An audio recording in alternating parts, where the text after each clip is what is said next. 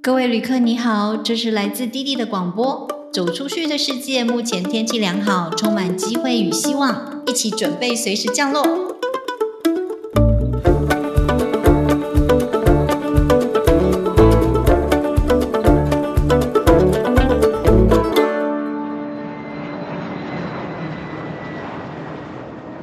嘿，大家好，我是滴滴。大家有注意到我们的封面换了吗？我们的节目也正式改名为“享受吧旅行后的人生”。新年到，除旧布新，借着改变名称，希望能够有更多不同的旅行故事可以跟大家分享。今天啊，我就邀请到 Pin，Pin 的旅行经验非常多年，从年轻到现在，不过现在也是很年轻啦，走过许多地方。今天我请他跟我们聊聊他的旅行故事。Hello，Pin。Hello，弟弟。Hello，好久不见。我最近看你的脸书啊，就有看到你去很特别的地方，很少人会去的斯里兰卡。你去参加一个阿育吠陀营吗？那个字念吠吗？对，是是 中文是这样翻啦。对，它就 阿育吠达，阿育吠达，对对对对，是印度印度话。对对对。OK，那是一个什么样的活动？你你那参加的内容大概是什么？其实呢，那个只是一个旅游，只是说他有呃加入这个一个阿育吠陀的一个就是体验，呃，就大家都知道阿育吠陀啊，它就是一个印度很古老的一个医疗嘛，就是有点像我们的中医一样嘛。对，它大概有五千年的历史。其实到印度也是可以，那是因为刚好就是有这个行程可以去斯里兰卡观光啊，因为斯里兰卡我也没去过，所以我就觉得说，哎，那我就选这样的一个旅行。那其中他的体验就是阿育吠陀的部分，就是我们是住在他一个度假村。那因为其实阿育吠陀它就是跟我们中医一样，他们是有呃专门的医生，就像我们读像中医的那个医学院一样。所以在斯里兰卡的话，它是有开医院哦，就说专门治疗一些可能就是比较麻烦的疾病，类似像我们那种慢性病啊或者癌症什么这种很特别的。那我们到那个营区里面的话，就是。他就会安排，就是医生帮我类似问诊一样，看一下你的状况，好，然后呢，就是哎，依据你的状况，他就给予一些，就是说按摩，好，搭配那个适合的精油啊，然后还有事后就会给你一些类似一个保健的一个一个草药，还有一些茶这些东西，天然的疗法这样子。你在那个营区里面呢，他就是会搭配一些，就是他们呃阿育吠陀的一些饮食，好，就适合我们的饮食哈。然后再来就是，它也有一些，就是说瑜伽啊这些啊，对对对对，还蛮有趣的。对，你们就关在那里面吗？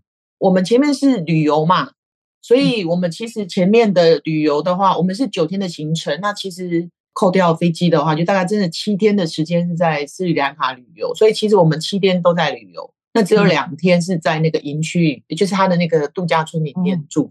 所以他大概两天的时间在那边体验这样子而已。那你被治疗以后，你的感觉如何？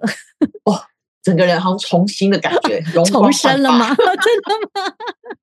很有感吗？我觉得，哎，之前我们在台湾其实有做一些按摩，可是你觉得按摩完还没有那种感觉。开始按出来的时候，其实没有感觉，是是我那个同行的那些。团友们说：“哇，你整个整个人就不一样，还年轻了五岁。”我想，真的还是假的？哇塞！然后马上年轻五岁，拍照真的是感觉年轻了五岁，真的。真的，你说斯里兰卡是你怎么讲没去过的地方？那其实你真的去过很多很多地方，你没去过的地方应该已经不多了啦。其实还好了，因为因为我有的地方还会重复再去，就是每一次不同的主题，我还是会重复去。这样子，对，你也是有主题性的这样。呃，就大概这十十几年，我就大概比较喜欢他有运动，有接触运动，所以我就会把它结合在一起，可能有一个运动的主题加上旅游这样子，觉得蛮有蛮好玩的。对，类似什么样的运动？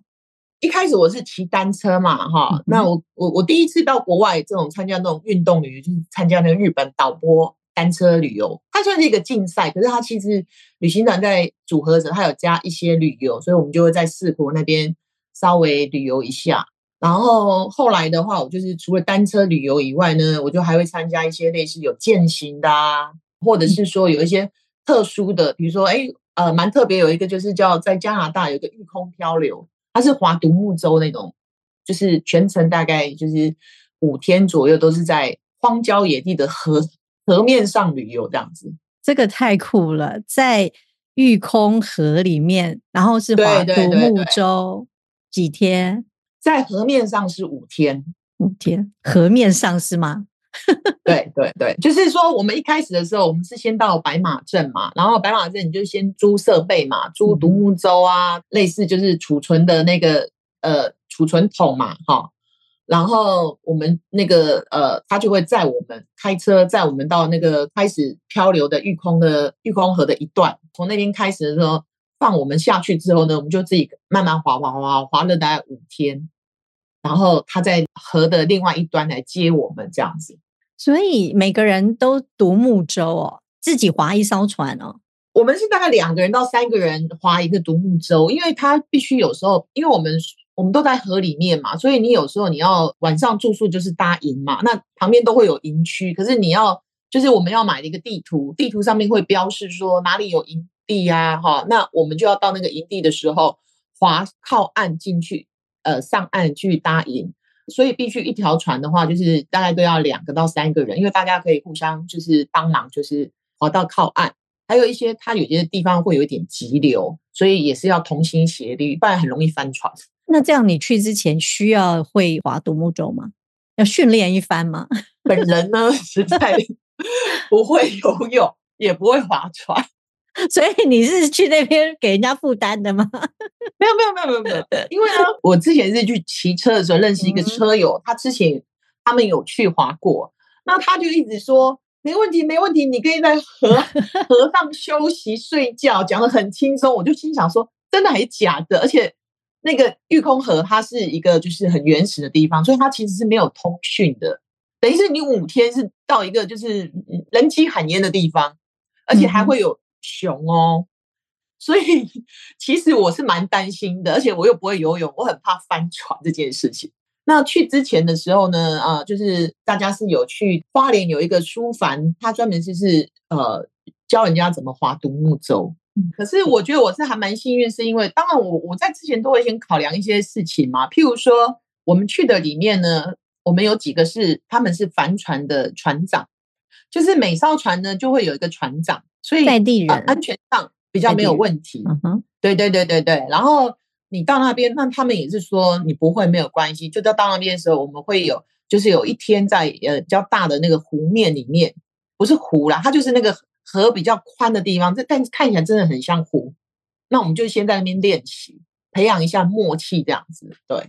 所以沿途啊，沿着玉空河，然后呃，到了晚上就停靠岸上岸露营，这样。对，哇，好棒啊，好特别啊，真的还蛮棒的。这个经验可能一辈子有一次，应该就很足很满足了。但是 一整天就是在湖面上、河面上这样子静静的，然后大家聊聊天，或者是思考，或者是。比如说，哦，船长说划哪边，你就赶快帮忙划一下，划左啊，划右啊，这样子，还是有做一些事情。对，那但是就是我们有时候他们因为沿路的话是他们有很多的鲑鱼啊什么的，所以是可以去钓鱼的。所以我们其中那些船长他们就会钓鱼，然后我们就现烤那个鲑鱼这样子，很享受那种，对对对，野趣真的还蛮好玩的，对。对对对，然后我们到营区，他还是要分工啊。比如说船长可能就开始耍废了，那我们就要开始当小帮手啊，休息啊。对对对对，我就很认真的，那以免以免被人家觉得这个没有什么功能这样子。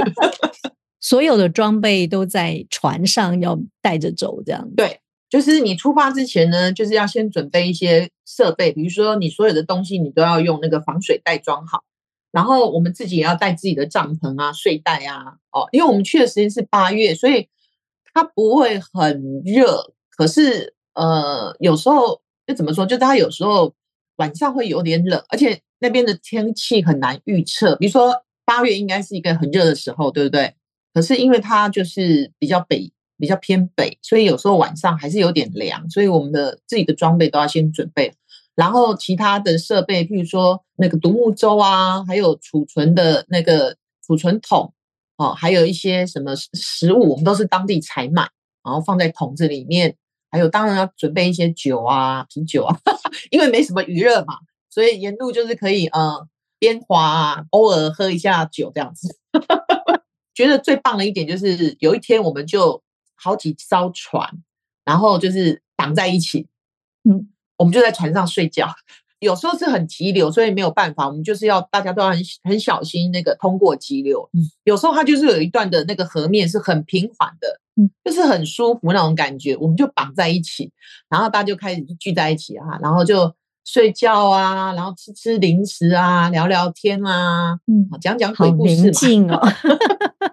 对，因为晚上在在在一个荒郊野地，很怕会有熊跑过来。我们还要买嗯那个防熊的那个什么喷雾，然后嗯还要就是很紧张的那种感觉。可是还好都没有遇到，啊因为露营区他们熊应该也不会过来吧？我在想，所以你家就是整个大自然，你的客厅就是大自然的，对对啊，好棒！我好想去这一趟哦。呃，不错啊空。它其实当地也是有团呐、如果你要嗯去当地参加团也 OK 啦。台湾比较少人，对啊。你们是怎么组成的？就是自己去请旅行社协助吗？还是没有啊，就我们就是自己嘛，然后我们有有几位车友，他们是属于是有有玩帆船那种的，然后他们就知道这个地方，然后就问我们要不要去。那因为之前也有车友有提到说，其实日本有有一本那个车友写的小说叫《不去会死》。那他也自己也在骑到御空的时候，他是骑阿拉斯加嘛，那他骑到御空的时候，他也有去体验漂流。所以御空漂流其实 Google 啊什么，你都可以查到有关相关的资讯。只是说要去之前，你会考量比较多，因为比如说没有人带路的话，那你你可能会考虑说，哎，那你你在荒郊野地又没有办法搜讯的时候，会不会有危险性？但是刚好就是因为有朋友他们去过，他们很想再去，所以就约我们，所以我们就是等于是自己就是几个朋友组一个团过去这样子。所以这位日本呃人他写的这个不去会死啊，嗯他是用旅行的方式，然后去到了玉空那边嘛。他就是骑单车旅游啊，很多车友很喜欢这种环游世界，用单车环游世界的概念去骑，所以他就是边骑然后偏旅游这样子。你也你也做过这样的事啊？你骑脚踏车也去了很多地方。对啊，对啊，我骑脚踏车一起去骑过那个西班牙朝圣。人家都用走的，然后你们用骑的。对啊，我听说那个路连走都不是那么平诶、你们骑起来 OK 吗？其实还好诶、因为为什么？因为它它其实除了走路以外，它其实是有公路可以抵达的。嗯呃，而且它公路都蛮平整。我们大部分是骑公路，可是我们还是有去体验一下，就是朝圣者走的那个比较砂石路啊，或者是爬个山。因为有一座爬上那个那个就是山的时候，我们其实根本骑不动，我们是用推上去的，因为它根本就是砂石路，根本无法骑车。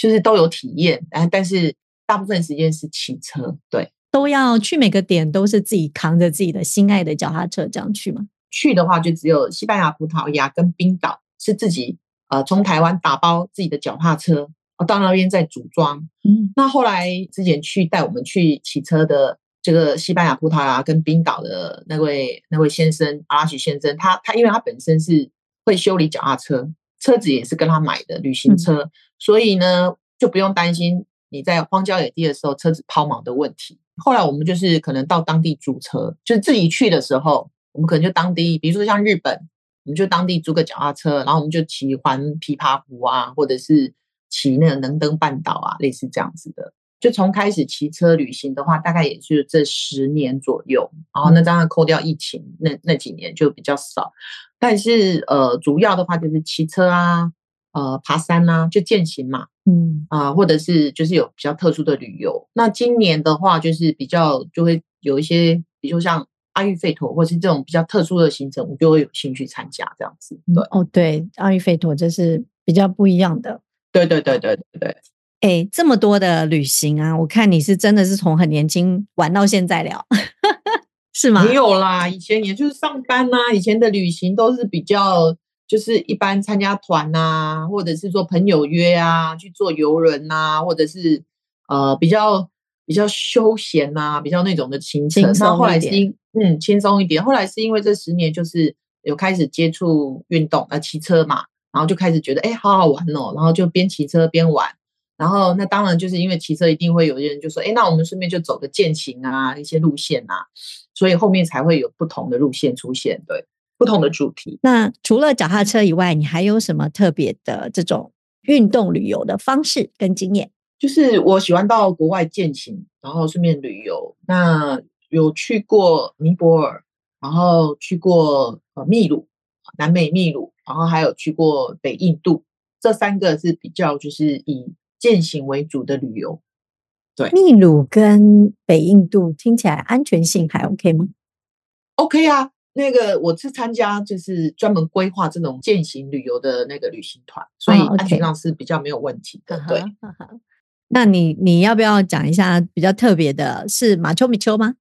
呃，对，我觉得马丘比丘的感觉蛮棒的，因为我们就是比较少机会到南美嘛，嗯，好、那想到说要坐一一一天的飞机，可能就有点太恐怖了，真的。其实南美来讲的话，它的那个费用也蛮高的，因为它的那个飞机的那个机票费用蛮高。嗯嗯，好、所以就是变得是也要稍微有有一些心理准备啦。那时候我们去马丘比丘，是因为因为大家对这种秘鲁比较特别的这种古文明也是蛮蛮有兴趣的嘛。那马丘比丘啦，它等于是以前也有很多的古道是可以上马丘比丘的，所以我们那一次的话就是用践行的方式上马丘比丘，就是四天三夜。哦，那一般的人可能搭个火车就可以上马丘比丘了。嗯哼，哎你们是用爬上去的，这样呃，我们是用爬的，对，真的是用爬的，是用四只脚吗？我就是没有啦，因为 因为其实是四只脚没错，因为两只要要登山杖，真的很陡哦。不是，其实没有很陡，它就是一个山。好、嗯你慢慢的走上马丘比丘，嗯可是我们走到才发现说，哎，奇怪，古代的人是腿比较长还是怎么样？因为它有一些阶梯真的是很陡、哎，就是变成是说你要，尤其是下坡的时候，你没有用登山杖，你可能真的觉得举步维艰，就这种感觉，就是就是觉得为什么他们以前的人可以这样走，而且如果是搭火车上去的感觉，当然他不是直接上马丘比丘啦，哈，他们也是有一段那个只能到那个热水镇，然后再可能用坐公车的方式上去接驳。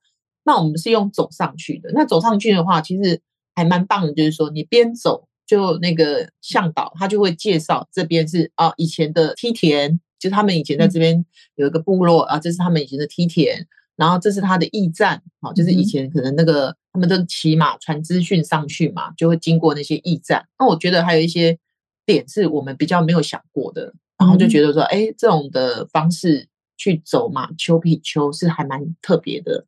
看看到不一样的风景啦。尤其是当你很辛苦走上那个那个马丘比丘的时候，你真的会有那种感觉，就是说哇，原来以前的人都是这样子走上去的。哎，真的耶，你就嗯，对啊，你的感觉心情就特别兴奋的，而不是说啊，我就是坐个车游览完我就走，然后只是觉得哇，好漂亮哦，好怎么样，比较没有那种深刻的感受，这样子。嗯，对。这么多的旅行啊，你觉得旅行最大的乐趣对你而言啦？因为每个人有不同的感觉，他可能觉得，哎，他可以去交朋友，他可以去看不同的风景。那你觉得呢？你觉得你最大的乐趣？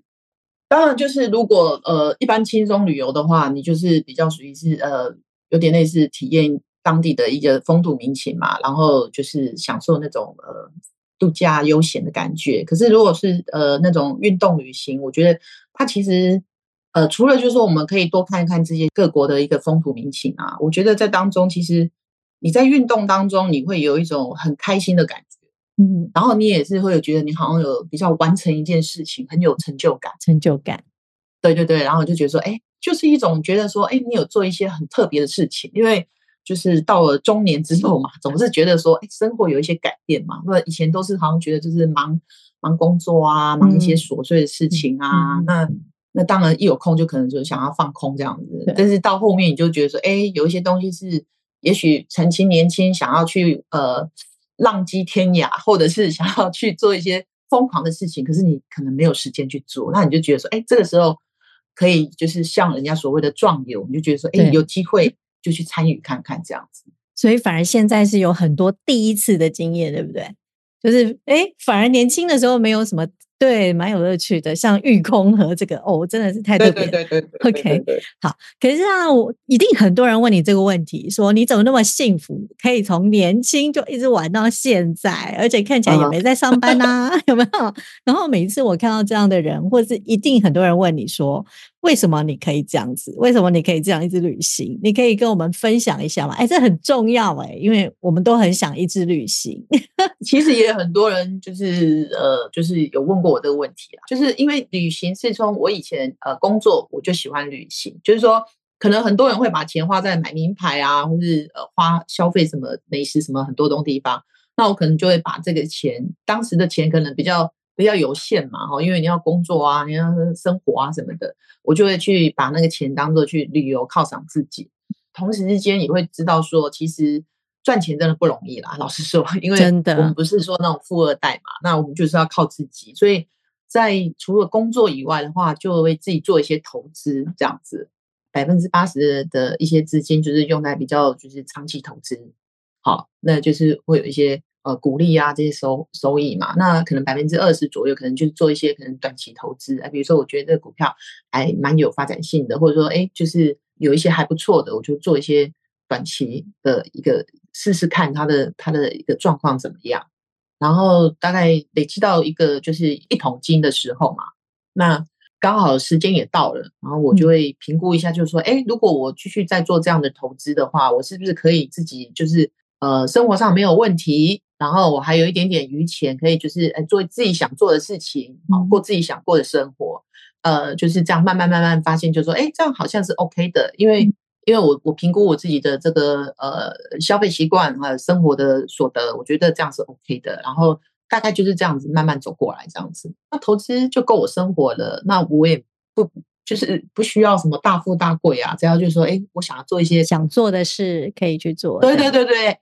我觉得够了，我就觉得说，哎，这样蛮好的，所以我后来就是用这种方式，就是可以，就是自己生活可以自给自足嘛，哈，然后还有多的钱可以去到处去旅游这样子。这样你你以运动为主题的话，平常在台湾也是要好好的培养一下体力。